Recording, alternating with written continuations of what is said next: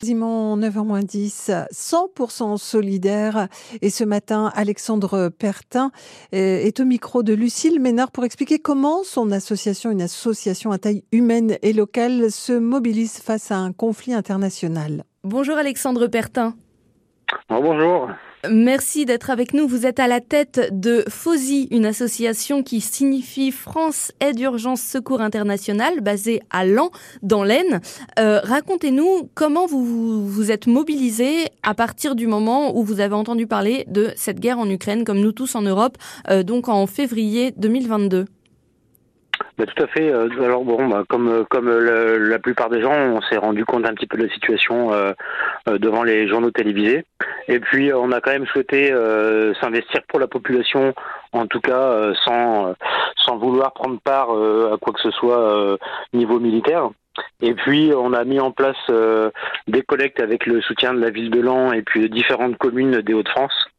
Et euh, qui a notamment très bien très très bien fonctionné puisqu'on nous avons euh, pu euh, expédier sur l'année 2022 plus de 130 mètres cubes de, de collecte alimentaire, soins et puis matériel de première nécessité. Vous êtes avant tout une, une association qui œuvre dans l'urgence et quand l'urgence perdure parce qu'une situation s'installe et que finalement ça devient le quotidien, c'est ça qui est compliqué, c'est c'est continuer à mobiliser sur la durée. Exactement, exactement. Euh, nous, on est vraiment plus habitués à travailler dans l'urgence, mais sur du, euh, du court terme, euh, du moyen terme sur, sur des missions qui, qui nécessitent de s'investir un peu plus. Mais mm. bon, le fait de travailler plus d'un an sur une même mission, euh, c'est un petit peu exceptionnel pour nous. Le fait d'être une petite structure, euh, même si on a déjà euh, fait des choses assez impressionnantes dans le monde, on reste une petite structure géographiquement en France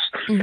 et les gens ont plus de facilité peut-être à, à s'identifier sur une sur une équipe comme la nôtre. Quasiment 90% du financement qu'on arrive à lever part dans le dans nos actions internationales. Mmh.